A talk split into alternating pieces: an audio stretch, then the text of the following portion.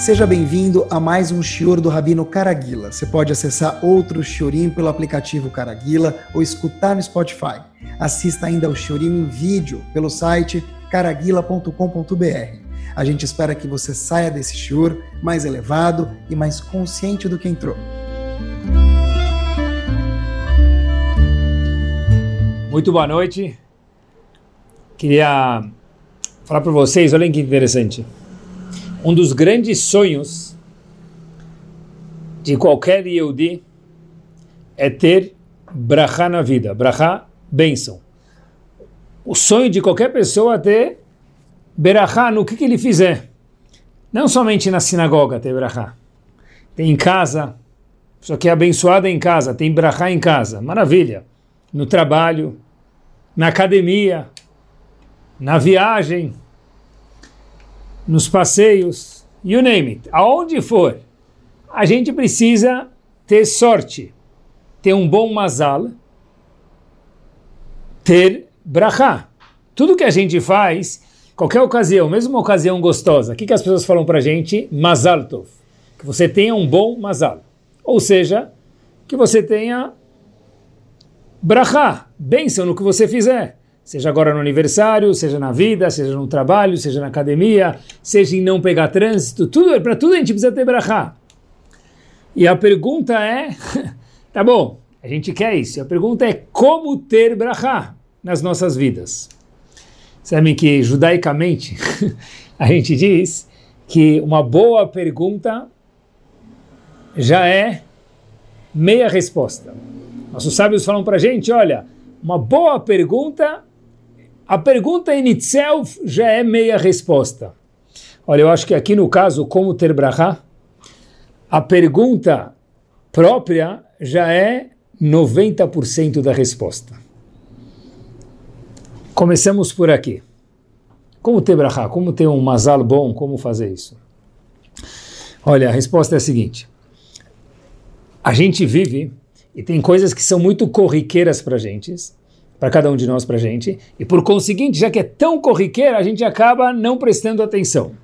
Então vamos observar hoje uma atitude que todos nós fazemos com saúde, e ela é tão corriqueira, mas vamos mergulhar um pouquinho e aprender o porquê e como. Olha, comer. Por que a gente come? Antigamente tinha musiquinha, comer, comer, para poder crescer. A gente come para crescer, mas não é verdade. Porque depois que a pessoa parou de crescer, ele continua comendo. Pode ser que cresça um pouco para o lado, dependendo, tudo bem, tá certo. Mas não é esse o propósito de por que a gente come. Por que, que o homem tem que comer? Olha, olhem que curioso. Pessoa come, daqui a pouco tem o processo de digestão, que é maravilhoso, vale uma pena uma vez aprender sobre isso, quanto brilhante essa máquina que nenhuma tecnologia até hoje conseguiu duplicar, chamada ser humano, cada um de nós, agora escutando o Shiur, e come, digere, fica com fome de novo. É um ciclo vicioso, não termina nunca. Come, fica com fome, come de novo. Come, fica com fome, termina de novo. Come de novo. Não é só fim de semana, fim de semana come mais ainda. Não é só dia de semana, não é só férias, é tu juro, always, kolayom, todos os dias. Então a pergunta é por quê? Se, se, a gente estiver falando sobre um adolescente aí, né, que tem um metabolismo muito mais rápido do que o nosso, aí come e não dá nem tempo de terminar de ficar com fome, que já está com fome de novo. E tem uma dúvida aqui. Se a gente for olhar para o mundo, meus queridos, a dúvida que existe é a seguinte: se a gente for ver as pedras, elas não comem, os minerais, né, nível mais baixo que existe dentro desse complexo chamado universo, que são os minerais, eles não comem. Então não é necessário comer para existir. Vamos falar, ah, mas tá, os minerais, porque eles não é low life mineral. O mineral ele não não cresce, não se desenvolve, a pedra é estática. Tá bom. Então vamos para um nível superior, estava pensando não vi isso escrito, mas a gente pode pensar um pouquinho. Os vegetais, que eles sim crescem, não, mas eles comem. Mas o que, que eles comem, querido? Eles comem água, sais da, da terra, e é todo dia a mesma coisa. A planta todo dia, durante. Tem plantas que vivem dezenas de anos, árvores. Essas árvores comem todos os dias a mesma coisa. Se a gente subir um nível, então, minerais não comem, Plantas comem, mas todo dia a mesma coisa. Vamos subir mais um degrau na nossa escala aqui musical. Os animais. Os animais que já se movem, diferente dos vegetais, já se deslocam, já se reproduzem do jeito mais sofisticado. Aí a gente olha a vaca. Mas a vaca no pasto, ela se desloca, mas ela sempre come a mesma coisa. Está comendo pasto. Amanhã pasto, Shabbat pasto, Rosh Hashanah ela come pasto, feriado ela come pasto. Não muda nada, é grama o dia inteiro, 24-7. Até que a gente sobe um nível acima, aí tem o ser humano, cada um de nós. Aí já é completamente diferente. A comida, talvez algum dia na história da humanidade, não sei, deve ser que era, algo mais simples, né? Mas mesmo quando era simples, não é como era elaborada como hoje em dia, as comidas sempre foram coloridas. Vocês já pensaram sobre isso? A vaca sempre come, mesmo que ela se reproduza, ela se desenvolve, o animal, ainda assim é todo dia a mesma cor e a mesma comida, grama verde, plantas verdes. O homem tem a cenoura, que ela tem uma cor, o pepino tem outra, o tomate tem outra. Quantas cores tem nas comidas?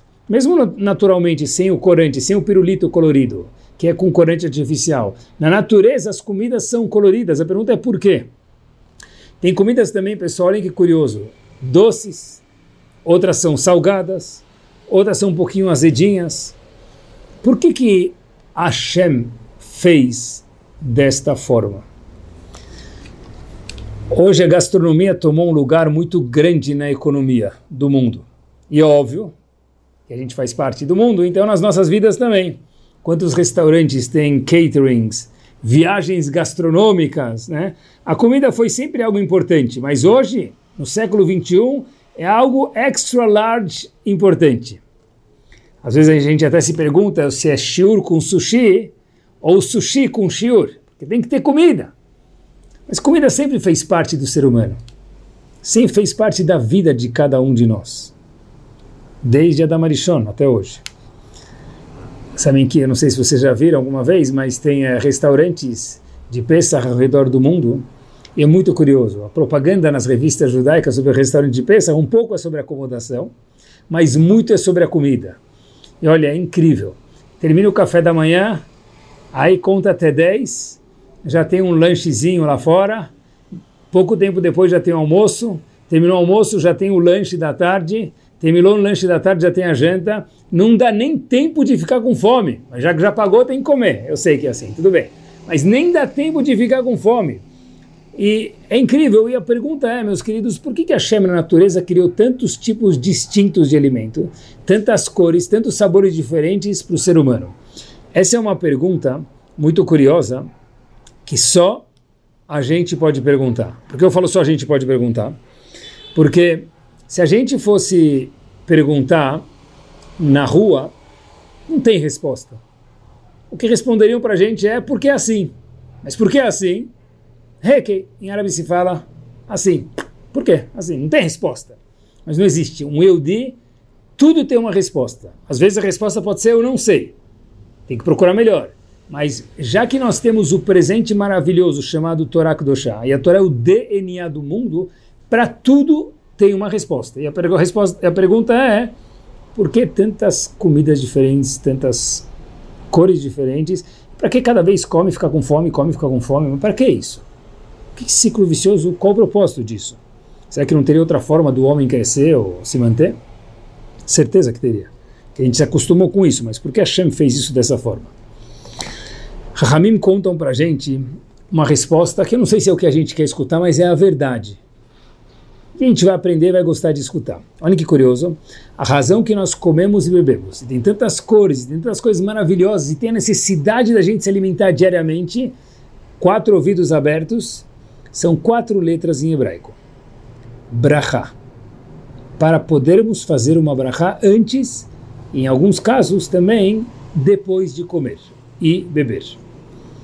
Por que isso? Para trazer a Kadosh Baruchu para as nossas vidas. Seja que a pessoa está no centro da cidade, no trabalho, na natação, na academia, na escola, em casa. A pessoa não tem que estar com a Hashem somente no, na sinagoga. A maioria do tempo a gente passa fora da sinagoga. Como que eu trago Hashem para as minhas vidas? Pessoal, olhem que power. Hashem nos fez com necessidade de ficar com fome. Eu sei que tem supermercado e tem restaurantes, é tudo uma indústria gigante, mas por que tudo isso? Só a gente pode perguntar isso, é um privilégio ter uma resposta. Para que a gente possa trazer Hashem para as nossas vidas. Cada vez que a gente fica com fome, a gente vai comer o bebê. Opa, Baruch Atah Ado. Lembra de Akadosh Baruch Hu. E Hashem fez isso, que Hashem é tão gentil, com cores diferentes, com sabores diferentes. E olha que legal, quando a pessoa faz um bolo, talvez metade do bolo, não me levem nas minúcias na proporção, tá? metade ou o que for. Parte grande do bolo é o gosto, mas outra parte maior ainda, provavelmente, é a decoração do, do bolo. Porque os óleos também fazem a gente comer. A pessoa vai no restaurante chique. Ele paga não pela comida, porque a comida vem pouco, vem aquele pedacinho de carne, você precisa pegar um microscópio para encontrar ele. No restaurante mais simples vem muito mais fartura. Mas é a disposição do prato, é o glamour, é o garçom que entrega um guardanapo dobrado aqui e falando uma palavrinha mais bonita. Os olhos fazem toda a diferença na comida. Por que isso? Porque Hashem quis nos agradar e fez alimentos de cores diferentes e sabores diferentes. Porque Hashem é muito gentil com a gente, por ter feito um alimento só, igual a vaca. Hashem foi gentil. Hashem falou: Eu não quero obrigar o ser humano, homem ou mulher, a comer, o Yodi a comer. Eu quero que a gente possa curtir a comida. Já que você vai fazer uma barra para mim, disse Hashem, eu quero que você curta o que você está comendo. Por isso, sabores e cores diferentes. Mas tudo isso para que a gente possa ter o privilégio de fazer uma brachá e trazer Hashem para as nossas vidas. E da onde a gente aprende o conceito de brachá? E olhem que resposta magnífica que eu vi. Gmará conta para a gente em Brachot, algo óbvio e sabido provavelmente. Na página 35a, Gmará diz para a gente o seguinte, David Amelech falou dois psukim. Num passuco, David Amelech disse em Teilim, Lashem Aretz Umroa, a terra inteira pertence a Hashem. O mesmo David Amelech, em outro capítulo no Teilim, diz Haaretz Natan Livne Adam. A terra foi dada para o homem. Então pergunta Agmará, um minuto. A terra foi dada para o homem ou Lashem, para, é de Hashem, a Aretz, Umloá e toda sua íntegra. E um passuco fala que a terra foi dada para o homem, e no outro passuco, pelo mesmo autor, está escrito o quê? Não, Hashem pertence à terra, ao mundo inteiro, a terra também. Então é de Hashem ou é nosso? Então a Gumara fica com essa dúvida, a Gumara fala pergunta maravilhosa e a Gumara responde não. Depende se a pessoa fez brachá ou não. Antes de fazer brachá, pertence a Hashem. Depois de fazer brachá, pertence ao homem. Quer dizer, antes é de Hashem. Eu sempre estudei a Gumara dessa forma. A Gumara fala não, depende se é antes ou depois de fazer brachá. Então, como a gente estuda, antes de fazer brachá pertence a Hashem. Depois de fazer brachá, pertence ao homem.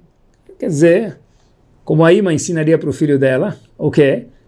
Me pede permissão que eu te deixo comer. Pede por favor. Então Hashem falou, é meu. Se você me pedir, ok, com prazer eu te dou com muito prazer cores e sabores diferentes. O Rav de Brisk explica essa Gemara de uma forma completamente oposta ao normal que é o que a gente estudou. E olhem que bárbaro. Diz ele o seguinte, Gemara perguntou num passuco diz que a terra pertence a Hashem e outro passuco diz que a terra pertence ao ser humano. Então o Mará fala, não, a resposta é simples, antes e depois da Brachá. Olhem como ele explica isso. Antes da Brachá, a terra, a fruta, a comida, a bebida, era algo simples, físico e material. Depois que a pessoa faz brachá, aquela mesma fruta, aquela mesma comida que a gente pode comer, aproveitar e curtir, Hashem quer isso da gente, aí ela vira algo eterno. Por quê? Porque a gente pronunciou a brachá, Baruch atah Ado, falamos o nome de Hashem, sobre a comida ou a bebida. Então olha que importante, pessoal. Quando o Pasuk disse que a terra foi dada para o ser humano, isso é antes da brachá. Olha como ele explica. E Lashem Aretz quando pertence a Hashem, é depois que eu e Eudi fiz a brachá, aí sim vira de Hashem. Exatamente o oposto do que eu mencionei para vocês antes, que é o normal de se estudar. O normal de se estudar mais uma vez é que pertence a Hashem. Pede para Hashem, aí sim, faz brachá, ele te dá. Diz o de Brisk, não, é o contrário. A terra pertence ao ser humano, porque a gente que mora aqui. quando vira de Hashem, que a gente eleva isso para Hashem e viramos junto com a fruta eterno, quando a gente pronuncia uma brachá sobre uma comida ou sobre uma bebida. Olhem que power! Transforma uma maçã em eternidade. Um bolo de chocolate em uma eternidade. Pronto, na moda. Sushi em eternidade. Uma vez, Rav Shach levantou e disse o seguinte: Quando eu como uma maçã, eu vejo Hashem. Por quê? Ele fala o seguinte: olha, às vezes a gente vê a nossa fome. Ele falou, eu consigo ver Hashem. Por isso que é um homem destacado. Por quê? Olhem que power. A maçã uma maçã vermelha. Ela, antes de amadurecer, fica verde na macieira. Por que, que ela fica verde? Porque ela é verde. Porque Hashem já não criou ela vermelha. Ah, sei lá. Existe sei lá. Na Torá tudo tem resposta. É resposta boa, não boa, verdadeira. A maçã é verde por quê? Para ela ficar camuflada na árvore, porque ainda não está na hora de comer ela. Não chama atenção, porque ainda ela não é comestível. Então deixa ela lá, a paisana. Depois que a maçã fica pronta, ela fica de que cor? Vermelha. Por que vermelha? Qual é a cor mais chamativa que existe no mundo? Ferrari é de que cor? Quem compra uma Ferrari gasta todo aquele dinheirão, fora de fora o, a Ferrari tem que pagar ainda imposto, PVA também é outra Ferrari. Tem que chamar atenção, todo mundo tem que saber que eu tenho uma Ferrari, senão não vale. Então que cor que ela é? Ou amarelo gema, ou vermelho. A maçã fica vermelha. Ela, a maçã fala, olha, eu estou te chamando, vem me pegar porque eu já estou pronta. Fora isso, olhem que power, numa maçã só. A maçã, ela tem fora dela o quê? A gente vai no supermercado comprar um produto, a gente não compra feijão, pega na mão o feijão e leva para casa, ele vem embalado. O salgadinho vem com plástico. A vácuo, fechado, tudo uma tecnologia. A maçã também.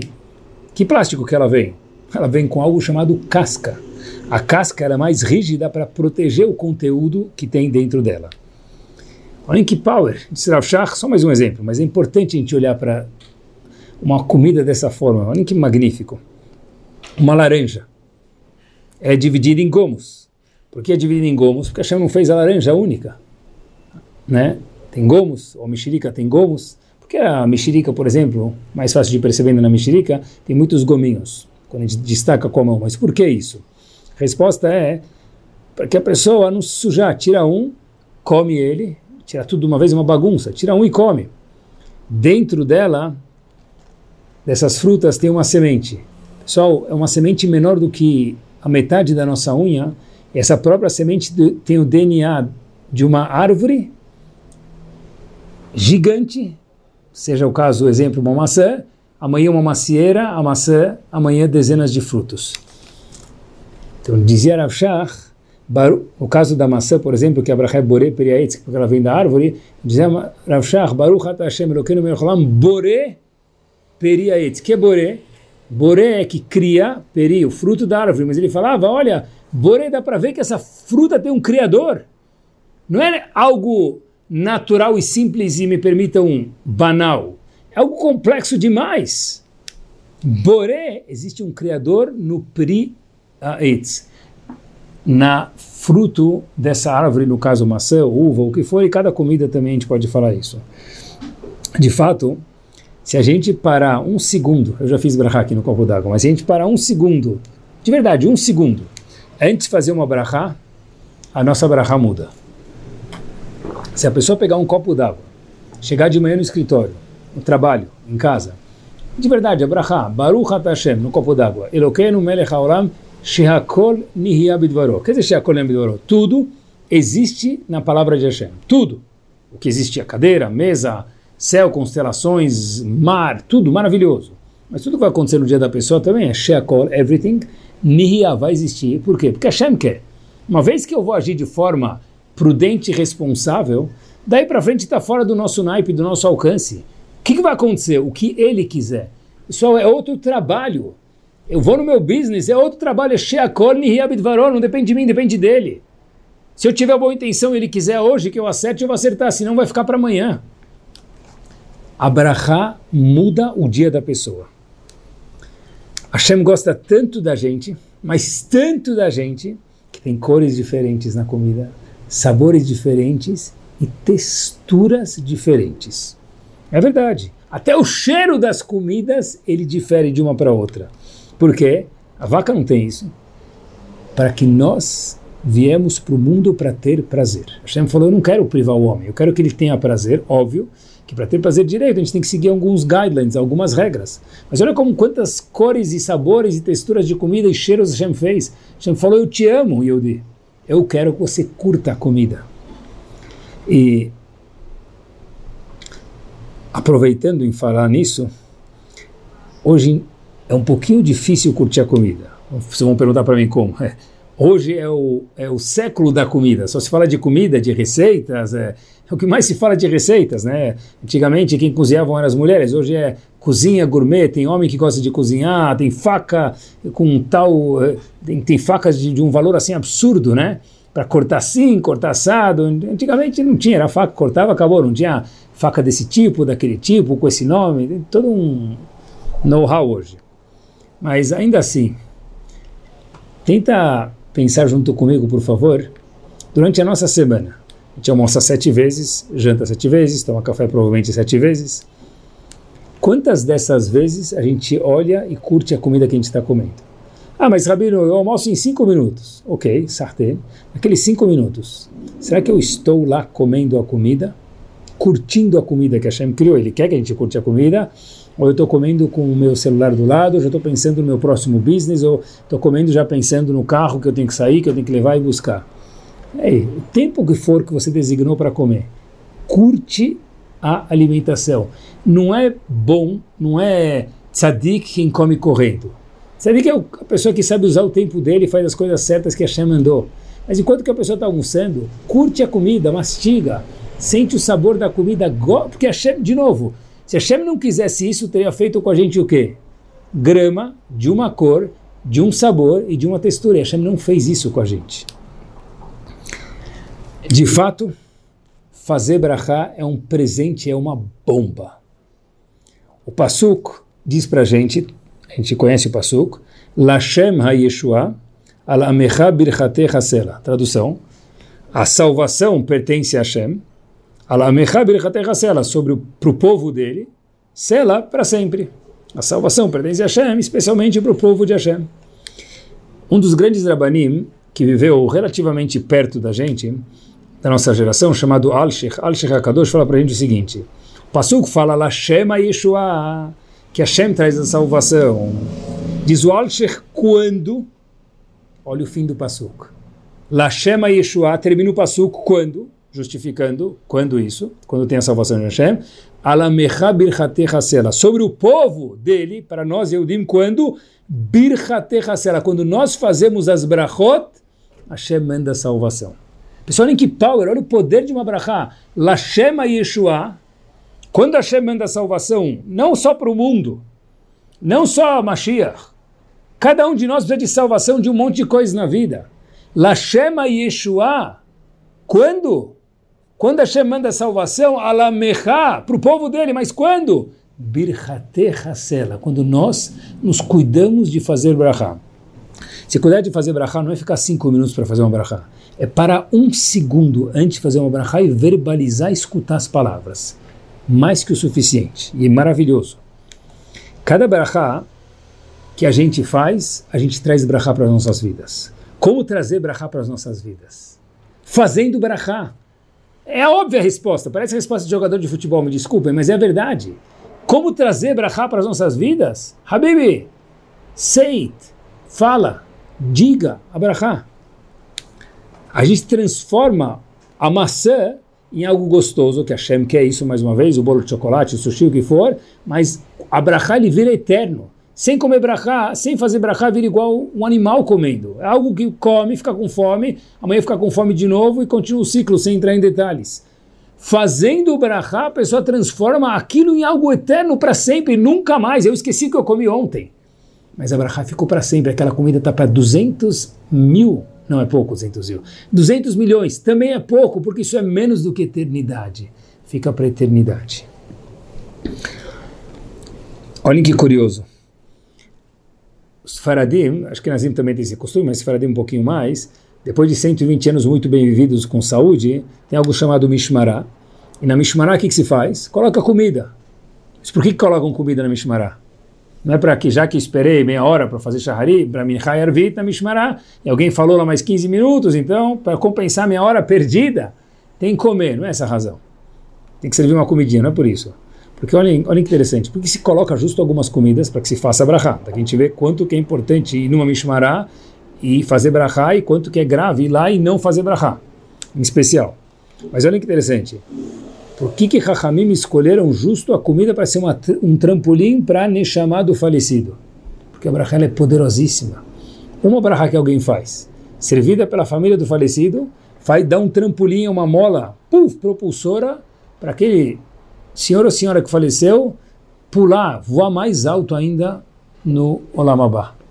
Então, olha o poder de uma brachá. A gente está acostumado de, normalmente, fazer da forma fácil. Que o mundo né, pede para gente é fast food, rápido, tudo ágil, e é bom quando pode. Mas olha que interessante. Vou contar para vocês que às vezes a gente quer brachot nas nossas vidas, e ao invés de a gente fazer brachá, a gente pede brachá para os outros. Né? Pede brachá para o Rav, óbvio que isso é válido e válido demais. Mas às vezes a gente acaba subestimando, não o brachá do Rav, que a gente precisa sempre valorizar, a gente subestima a nossa brachá.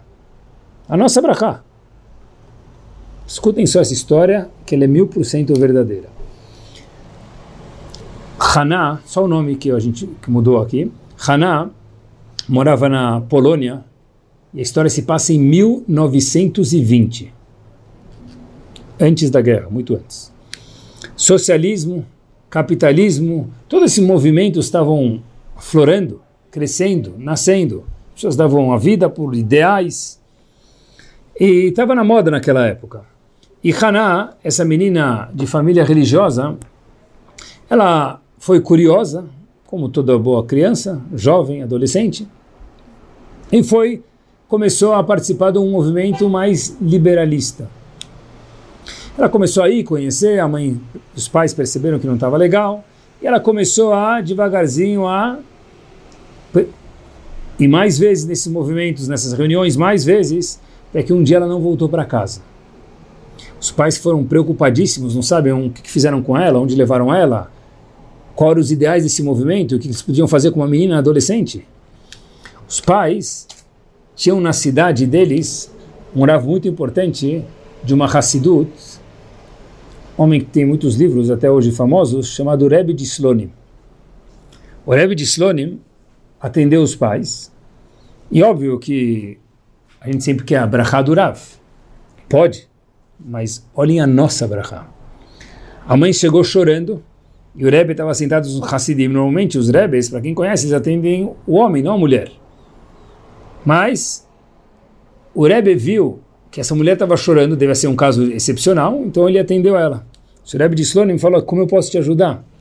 Chegou essa mãe em prantos, ele acalmou ela um pouquinho, ela conseguiu uh, se acalmar e falar, e falou o seguinte, olha, minha filha está em apuros. O Rebbe de Slonim, mas o que aconteceu? Contou a história, que ela participou dos movimentos, e foi uma vez, duas, dez, vinte, duzentas, e agora ela acabou tão envolvida que ela desapareceu, ela não, não, veio, não veio mais para casa, já faz dois dias. O Rebbe fechou os olhos um pouquinho, pensou por alguns segundos, se concentrou e disse o Rebbe de Slonim para... Só escutem a história. Para a mãe e para o pai o seguinte. Existe alguma mitzvah que sua filha tinha devoção por ela? Em hebraico a gente chama isso de Mesirut Nefesh. Devoção. Não é pular na fogueira. Se esforçar por ela. A mãe nem teve que pensar rapidinho respondeu num estalo o seguinte: Sim, Tzniut. Minha filha era muito cuidadosa com o recato, com o não aparecer, não chamar atenção, não andar com a melancia na cabeça. O Rebbe falou o seguinte: pega uma roupa que representa a Tzniut da sua filha, pode ser uma saia, uma meia calça, alguma coisa. Pega um pedacinho dela, rasga ela, faz dela um pavio dessa roupa, coloca uma boinha, uma boia, coloca no azeite e acende. E faz tefilá. Foram visitar o Rebbe Erev Shabbat, na sexta-feira, antes do Shabbat.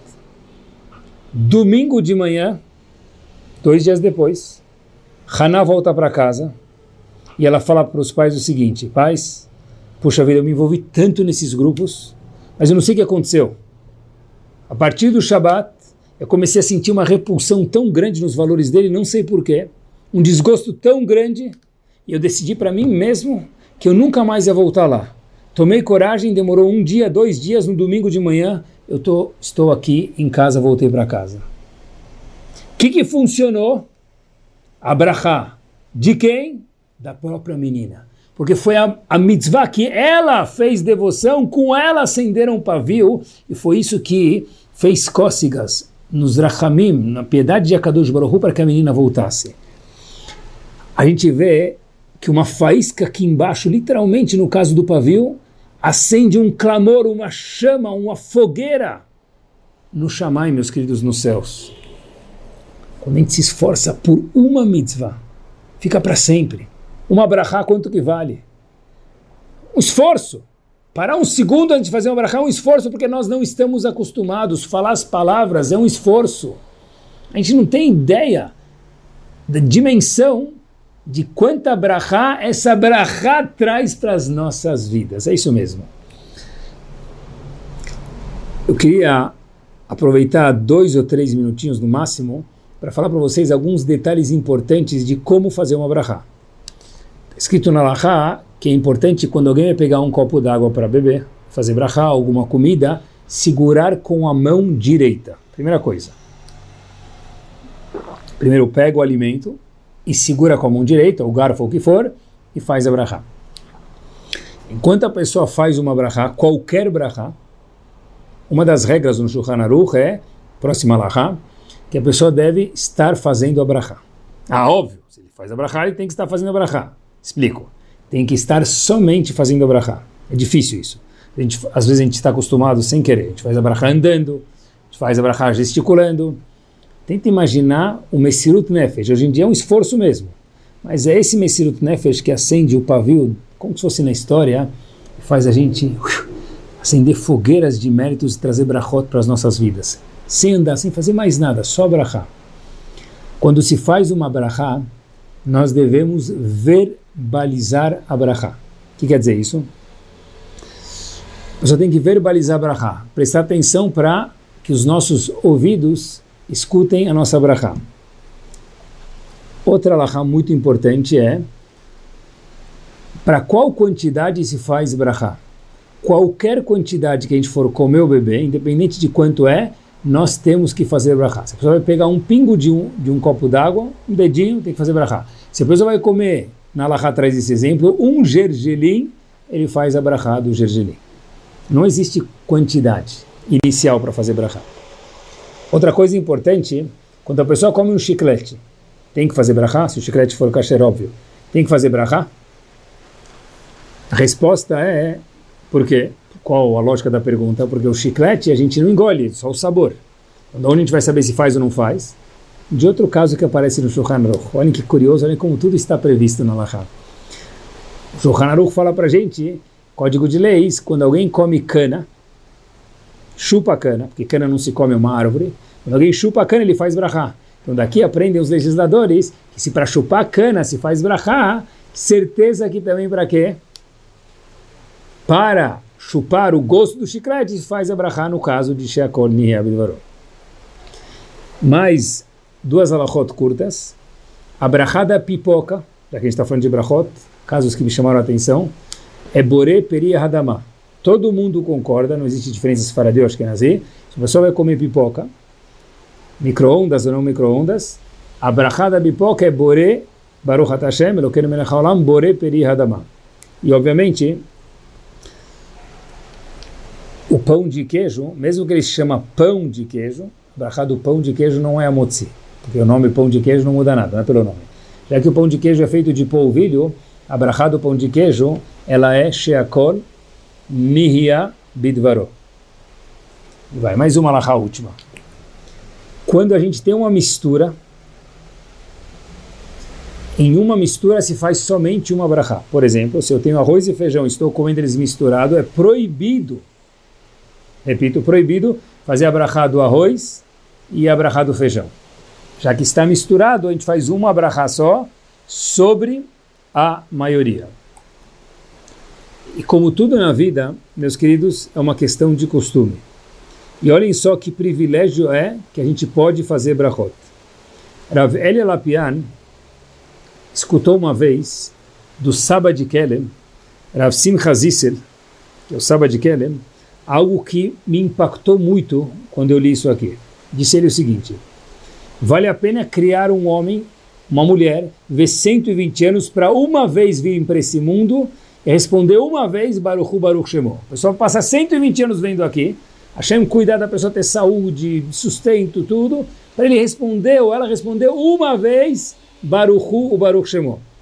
E um Baruchu Baruch Shemo, acompanhem o pensamento, não se compara a uma vez responder Amém. Vale a pena criar o homem para um Amém, mulher, tanto faz.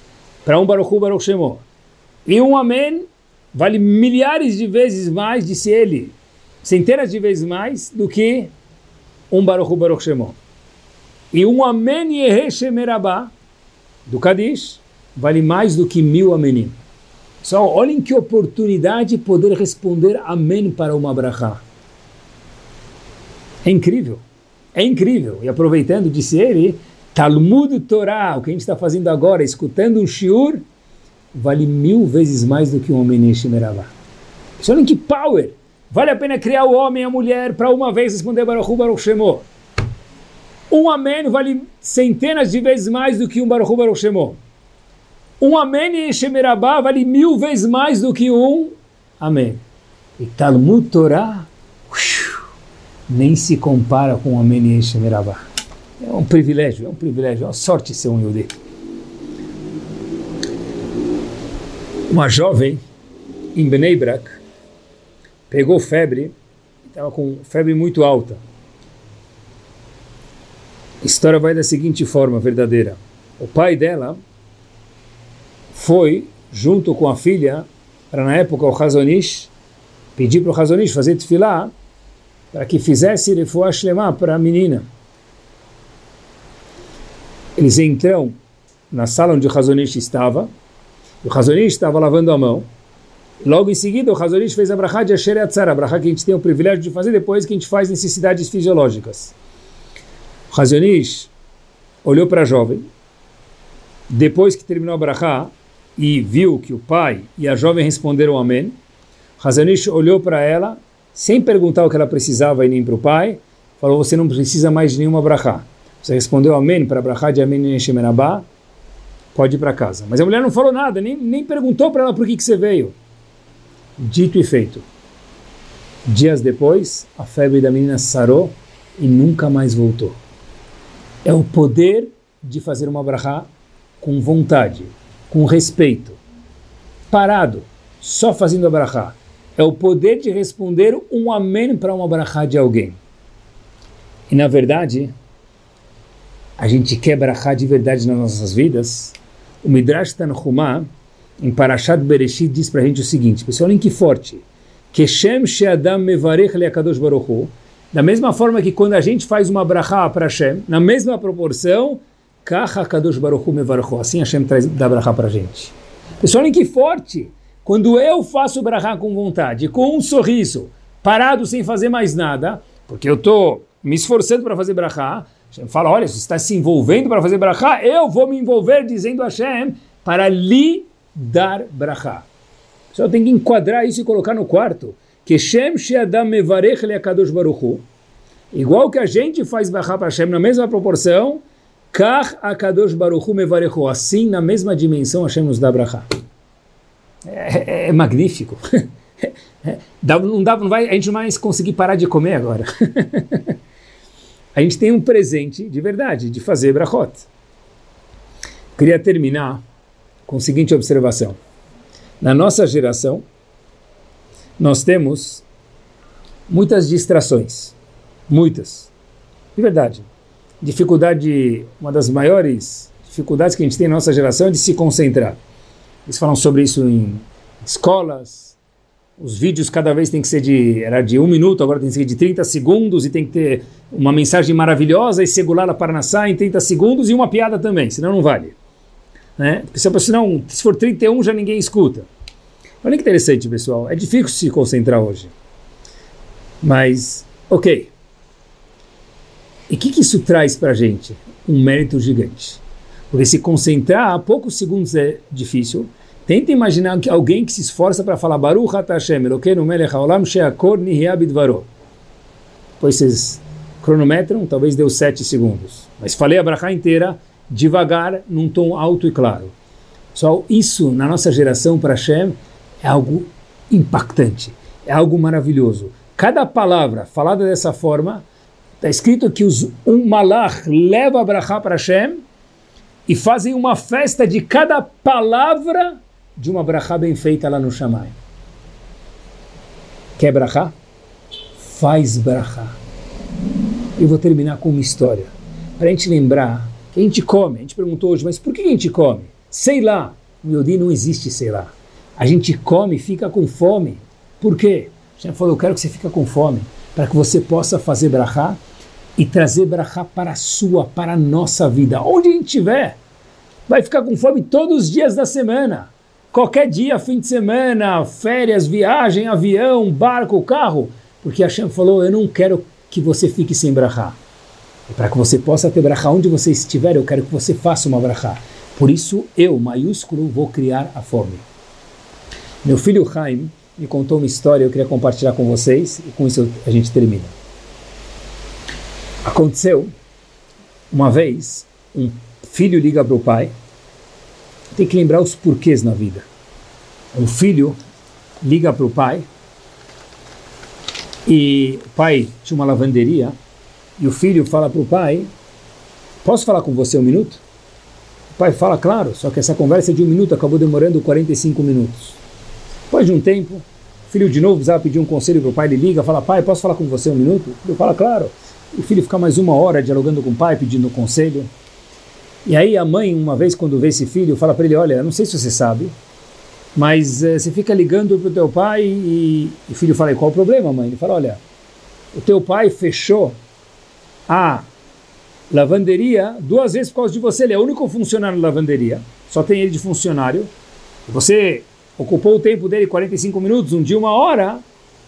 Então teu, teu pai teve que fechar a lavanderia. Talvez fala mais rápido, talvez ligue em outros momentos. E aí o pai liga para o filho, dessa vez, rapidamente, não pegar o tempo do pai, e fala, pai, posso falar com você? O filho fala, claro. Ele fala, pai, eu queria te pedir desculpa. Ele fala, por quê? Não, porque eu peguei teu tempo e acabei prejudicando provavelmente tua parnassá, teu sustento.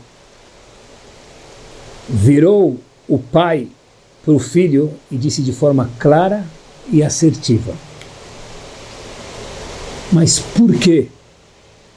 filho falou: Como assim, pai? Por quê? Porque eu peguei teu tempo, por isso eu te pedi desculpas.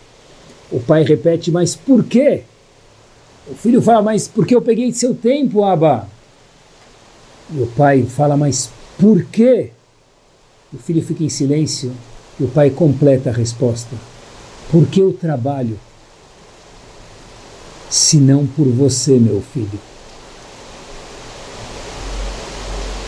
Nós fazemos brachot mas pensa no porquê. Nós comemos, ficamos com fome. Por quê? É o porquê. Se a gente lembrar do porquê, é outra vida. Bezat Hashem, igual que a gente se esforçará, Bezat Hashem, melhor ainda, para fazer brachá para Hashem, que Hashem traga cada vez mais brachá para a vida de cada um de nós. Uma semana abençoadíssima.